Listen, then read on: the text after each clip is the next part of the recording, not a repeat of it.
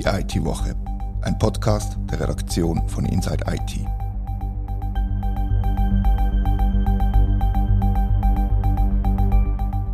Herzlich willkommen zur IT-Woche.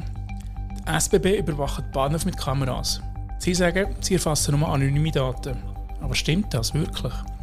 Mein Name ist Rita Vogt und heute rede ich mit der Katharina Jochum über Überwachung und Gesichtserkennung. Und am Schluss wagen wir einen kleinen dystopischen Ausblick, was mit dem alles passieren könnte. Gesichtserkennung, Katharina, ist die in öffentlichen Räumen in der Schweiz gesetzlich geregelt? Ja, kommt ein bisschen darauf an, wie man Gesichtserkennung definiert, aber das neue Datenschutzgesetz kennt sogenannte besonders schützenswerte Daten. Die darf man nicht einfach so sammeln und bearbeiten. Und biometrische Daten gehören zu denen, sofern sie eine Person eindeutig identifizieren können. Das heißt also, die Daten müssen technisch aufbereitet werden, damit man eben eine Person ab einer Videoaufnahme zum Beispiel eindeutig kann einem Foto zuordnen und so eindeutig identifizieren. Also das wäre so das, was wir im breitesten Sinn als Gesichtserkennung verstehen. Das heißt, eine normale Videoaufnahme von einer Kamera im Tram zum Beispiel, wo Bilder nicht weiter bearbeitet werden, ist noch keine Gesichtserkennung. Das generiert keine biometrischen Daten und die sind somit auch nicht besonders schützenswert. In dieser Debatte natürlich ist wichtig die Frage oder das Recht auf Privatsphäre. Ein Mensch soll erwarten dürfen oder erwarten können, dass er eben im öffentlichen Raum nicht ständig überwacht wird. Gibt es da Kommentare oder Einschätzungen von datenschutzrechtlichen Organisationen oder Vergleichbarem? Oh ja, natürlich. Also Datenschutzorganisationen sind ganz klar, logisch, gegen Gesichtserkennung und vor allem im öffentlichen Raum ließe sich das nicht rechtfertigen. Also eben, wir Menschen sollen das Recht haben, aus Datenschutzsicht, ähm, dass wir uns frei im öffentlichen Raum bewegen können, ohne dass wir auf Schritt und Tritt verfolgt werden. Also kann man kurz zusammengefasst sagen, dass mit dem neuen Datenschutzgesetz, das im September in Kraft tritt, Gesichtserkennung, so wie wir es definiert haben, eigentlich verboten ist. Ja, es ist eben nicht explizit verboten. Es ist vielleicht ein bisschen, äh, was nicht verboten ist, ist erlaubt. Aber ja, es geht eben um die besonders schützenswerten Daten. Jetzt in unserer Diskussion weniger relevant, aber ähm, es geht in dem Gesetz auch zum Beispiel, was Behörden machen dürfen. Also wo dürfen oder wenn dürfen Polizei Gesichtserkennung einsetzen. Wir reden über das Thema, weil der K-Tipp vor ein, zwei Wochen geschrieben hat, dass die SBB den Einsatz von Gesichtserkennungssoftware in Bahnhöfen würde planen.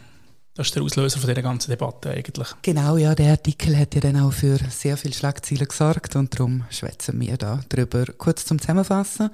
In dem Artikel ist gestanden, der SBB plane äh, 57 Bahnhöfe Überwachungskameras mit Gesichtserkennung zum Installieren. Der Artikel selber beruft sich auf eine Ausschreibung von der SBB, das ganze normale Beschaffungsausschreibung. Das Projekt dort ist beschrieben als Kundenfrequenzmesssystem. Relativ ein harmloser Name, kann man sagen. Noch. Ja, genau. Eben, Passagierströme sollen gemessen werden.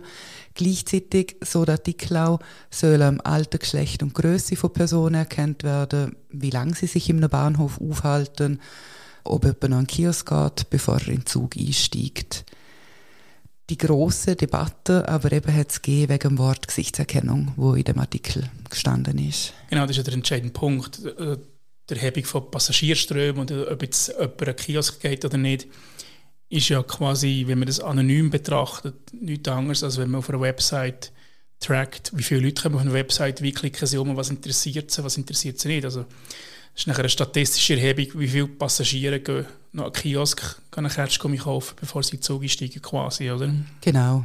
Und die SBB bestreiten heftig eigentlich, kann man sagen, dass sie Gesichtserkennung einsetzen und kommunizieren relativ offensiv, kann man sagen. Genau, ja. Ich würde sogar sagen, bestreiten ist vielleicht sogar fast das falsche Wort. Man müsste eigentlich sagen, klarstellen.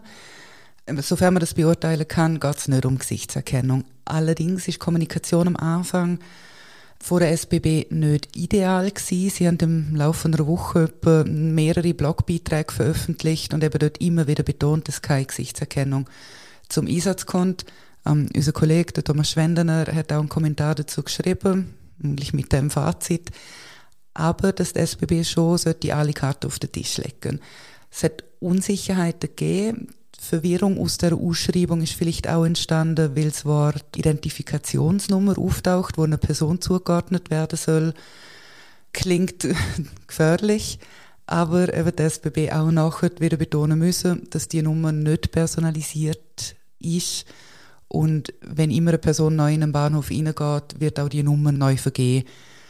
Ähm, in einem der Blog-Einträge hat dann das SBB auch nochmal geschrieben, dass diese Informationen sicher nicht mit dem Swisspass oder mit der Mobile App verknüpft werden. Was man auch anfügen muss, du hast das schon gesagt, die Frequenzmessung von der Kundenströme ist nichts Neues. Das, solche Systeme sind von der SBB schon im Einsatz, werden jetzt erneuert. Ähm, eben von 2021 hat es einen Zuschlag gegeben und jetzt soll der Auftrag wird neu vergeben. Im Idealfall soll sogar zum Teil zumindest die alte Hardware ähm, weiterverwendet werden. Weiter heißt es auch, eben zum Zusammenfassen, es wird nichts beschafft und eingesetzt, wo nicht ähm, datenschutzkonform sei. Und das SBB hat ja sogar die Ausschreibungsunterlagen angepasst, um nochmal klarzustellen, dass es tatsächlich nicht so um Gesichtserkennung geht hat es ein bisschen abgeschwächt, was da drin gestanden ist, oder?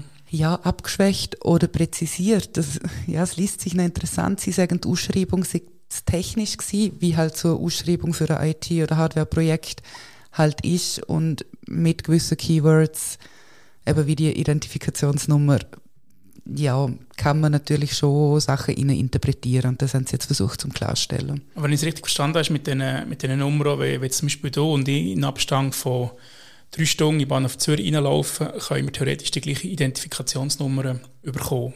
Ja, die wird wahrscheinlich einfach aufnummeriert. Ich weiß nicht, wenn sie da wieder von vorne anfangen, ja. pro Jahr oder keine Ahnung, wird schon ein schönes System geben für die Nummerli. Genau, sicher eine Konzeptsitzung zu dem, genau.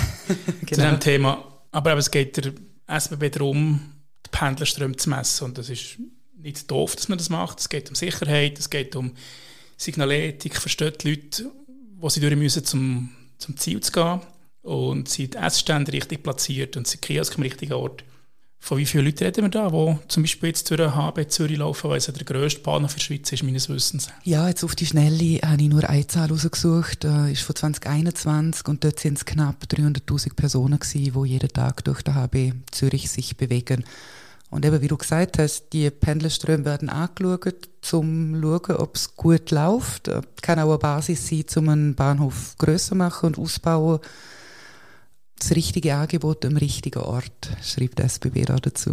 Was ich noch speziell finde, ist, dass ja, wie du gesagt hast, nebst den Pendlerströmen auch das Geschlecht und die Größe der Menschen gemessen wird. Also sie schauen, ob Mann oder Frau, gross oder klein, alt oder jung, durch die Bahnhof laufen. Und wieso ist denn diese Information wichtig, wenn man schauen will, ob der Hotdog-Stand am richtigen Ort ist? Ja, die SBB schreibt auch dazu, dass ein System gesucht wird, wo Passagierflüsse erhebt. Sagen keine einzelnen Personen und auch keine Bilder, aber es gibt auf dem Markt Technologien, wo mit Hilfe von Sensoren ähm, eben die Bewegungsmuster, aber auch zum Beispiel Körpergröße erkennen können. Und dann rein statistisch soll sich so zum Beispiel Alter und Geschlecht abschätzen lassen der Aspekt von der Technologie ist in der Ausschreibung nur optional.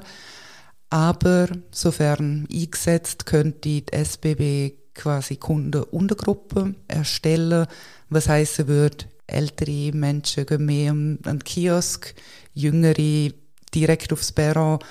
Ähm, die Frage ist auch, wie verhalten sich Menschen mit Gepäck oder wenn jemand Ski dabei hat, wie bewegen sich solche eben Untergruppen durch den Bahnhof? Also es geht auch wieder um eine, um eine, um eine statistische Erhebung quasi und für die älteren Menschen braucht es noch Zeitungen aus Papier und für die Jüngeren nicht mehr als Beispiel, oder? Ja, oder wo braucht es ein Bänkchen? Wer sitzt dort? Ja, also eben, es ist eine neuere Unterteilung von, von diesen Passagierströmen. Und jetzt hat kürzlich der Katib äh, nachgezogen und geschrieben, dass die Kameras, die zum Einsatz kommen, technisch in der Lage sind, Gesichter zu erkennen und zu identifizieren. Gibt es da eine Stellungnahme von der SBB dazu schon? Äh, ja, sie, also sie sagen, sie betonen das in jeder Publikation, dass sie keine Gesichtserkennung beschaffen wollen.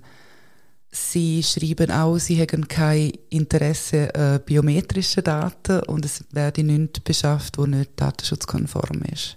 Ja, das kann man, kann man so lassen und jetzt können wir gleich mal einen kleinen dystopischen Ausflug probieren und es gibt mehrere Millionen Swiss Pass-Karten, die in der Schweiz verteilt sind. Und auf jedem hat es ein Foto drauf und neu sind ja Kinder verpflichtet, so einen Swiss Pass zu haben. Also die SBB hat eine riesige Datenbank an Gesichtern.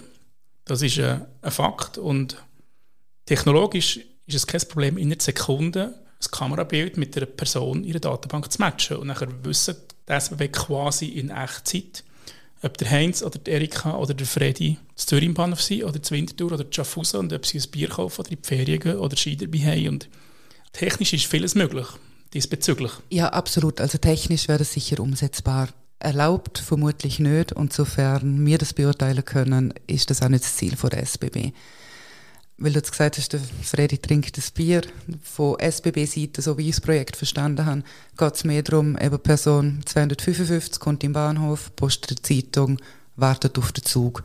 Und wenn dann die gleiche Person am nächsten Tag wieder im Bahnhof geht, kriegt sie auch eine neue Nummer. Also der SBB weiß nicht, dass der Freddy schon wieder ein Bier kauft oder eine Zeitung. Entschuldigung. Aber einen Tag lang, oder zumindest vom Eintreten Bahnhof bis zum Austreten Bahnhof hat die gleiche Person die gleiche Nummer. Und der SBB kann nachvollziehen, dass die Nummer 255, wie du gesagt hast, zuerst das und das macht, nachher das und das und nachher in den Zug steigt oder einfach wieder geht. Genau, das wäre ja dann die Analyse vom Pendlerstrom genau. sozusagen. Nichtsdestotrotz, eben, wir haben die, die Dementis oder die Klarstellungen von der SBB, aber die Politik hat gemerkt, dass da etwas im Busch ist und dass es die Leute interessiert und haben dementsprechend anfangen agieren. Ja, genau. Das Thema ist klar in der Politik gelandet. Hat vielleicht auch ein bisschen mit dem Wahlkampf zu tun. Das Thema ist natürlich sehr publikumswirksam. Mhm. Äh, jetzt gerade läuft Session. Es gibt einige Anfragen. Eine Interpellation gibt es und auch mehrere Fragen für die Fragestunde des Bundesrats. Und dort ist zum Beispiel eine Frage, die du auch gestellt hast, inwiefern ist es wirklich relevant, dass man Geschlecht, Alter und Größe analysiert ist das nötig. Gleichzeitig heißt es aber auch, dass das System datenschutzkonform umgesetzt werden kann. Also die Debatte ist schon auch ein bisschen, braucht es das wirklich im öffentlichen Raum? Ist das angemessen?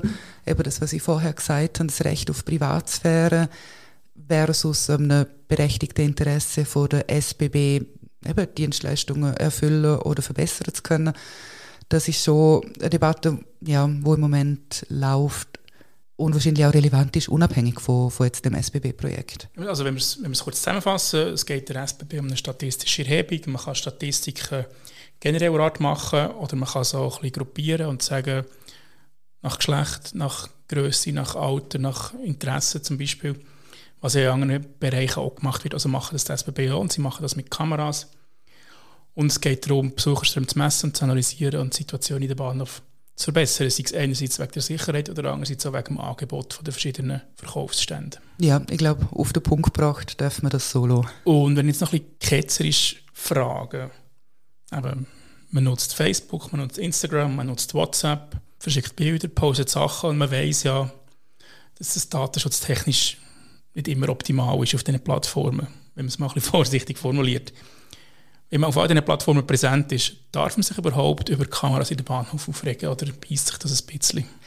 Also ich glaube oder finde, über Überwachungskameras darf man sich immer aufregen. Ob sie jetzt in einem Bahnhof sind, im Tram oder in einem Fußballstadion, vor einer Bank, finde ich, darf man sich schon darüber nerven.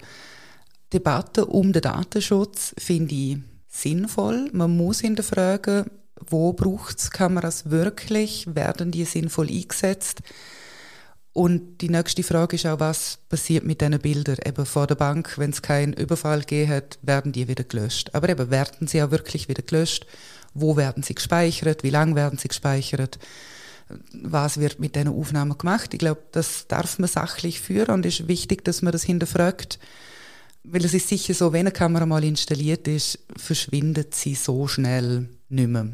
Also denke einen Blick in die UK oder die USA, wo es überpräsent ist, die Überwachungskameras. Das ja, erinnert schon ein bisschen daran. Ähm, aber eben, ich finde, diese Debatte muss man sachlich führen können. Äh, in der Interpellation heißt es also schön, ohne Empörung. Da dazu braucht es aber auch Transparenz, jetzt in dem Fall von der SBB oder auch von anderen Akteuren, die ähnliche Massnahmen planen. Du hast jetzt ein paar gute Fragen gestellt, finde ich. Und eben, was passiert mit den Bildern? Wo, wie lange werden sie gespeichert? Werden sie wieder gelöscht? Dazu hat sich das SBB, soweit ich das gehört habe, noch nicht geäußert. Also zumindest ist es mir nicht begegnet, das kann man so sagen. Ja, was explizit der SBB dazu sagt, ist mir jetzt gerade auch nicht ganz ähm, sicher bekannt. Aber was der Kritikpunkt sicher war, also irgendwo werden sie gespeichert, weil es ist kritisiert worden, dass sie in einer Cloud gespeichert werden.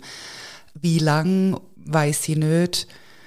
Der SBB sagt aber, dass die Infrastruktur in der Schweiz oder in der EU sein soll.